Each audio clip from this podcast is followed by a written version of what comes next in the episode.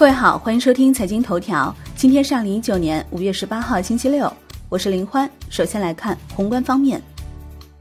央行发布二零一九年第一季度中国货币政策执行报告称，推动经济高质量发展，要求货币政策松紧适度，把好货币供给总闸门，引导广义货币 M 二与国内生产总值名义增速相匹配。发改委等多部门发文，要求加大税收减免力度，将固定资产加速折旧政策扩大至全部制造业领域，改革完善货币信贷投放机制，引导金融机构扩大信贷投放，降低小微企业信贷综合融资成本。央行公告，目前银行体系流动性总量处于合理充裕水平，五月十七号不开展逆回购操作，无逆回购到期。据央视报道。二零一九年五月十七号二十三时四十八分，我国在西昌卫星发射中心用长征三号丙运载火箭成功发射了第四十五颗北斗导航卫星。国内股市方面，上证综指失守两千九百点，收跌百分之二点四八；深证成指跌百分之三点一五；创业板指失守一千五百点，跌百分之三点五八。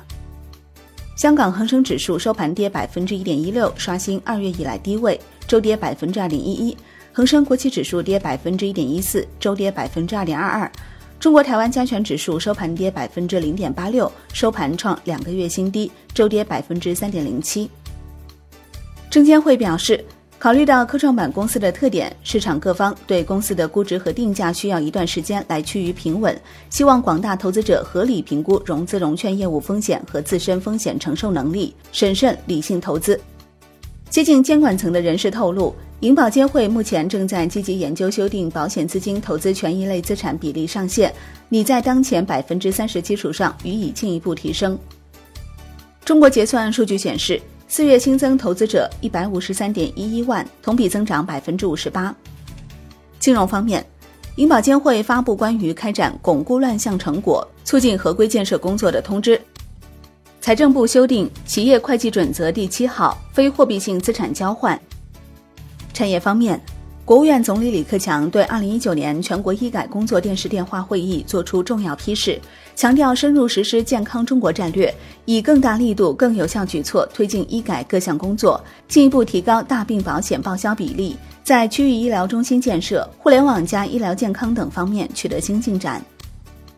华为海思总裁深夜发文，科技自立，保密柜里的备胎芯片全部转正。这确保了公司大部分产品的战略安全，大部分产品的连续供应。国际股市方面，美股震荡收跌，道指跌近百点，连跌四周；百度跌近百分之十七，一季度录得二零零五年上市以来首个季度亏损。截至收盘，道指跌百分之零点三八，周跌百分之零点六九；纳指跌百分之一点零四，周跌百分之一点二七；标普五百指数跌百分之零点五八，周跌百分之零点七六。阿里最新采用了合伙人加委员会式治理结构。商品方面，COMEX 黄金期货收跌百分之零点六八，周跌百分之零点七八；COMEX 白银期货收跌百分之一点零二，周跌百分之二点七；UMAX 原油期货收跌百分之零点三，周涨百分之一点九六。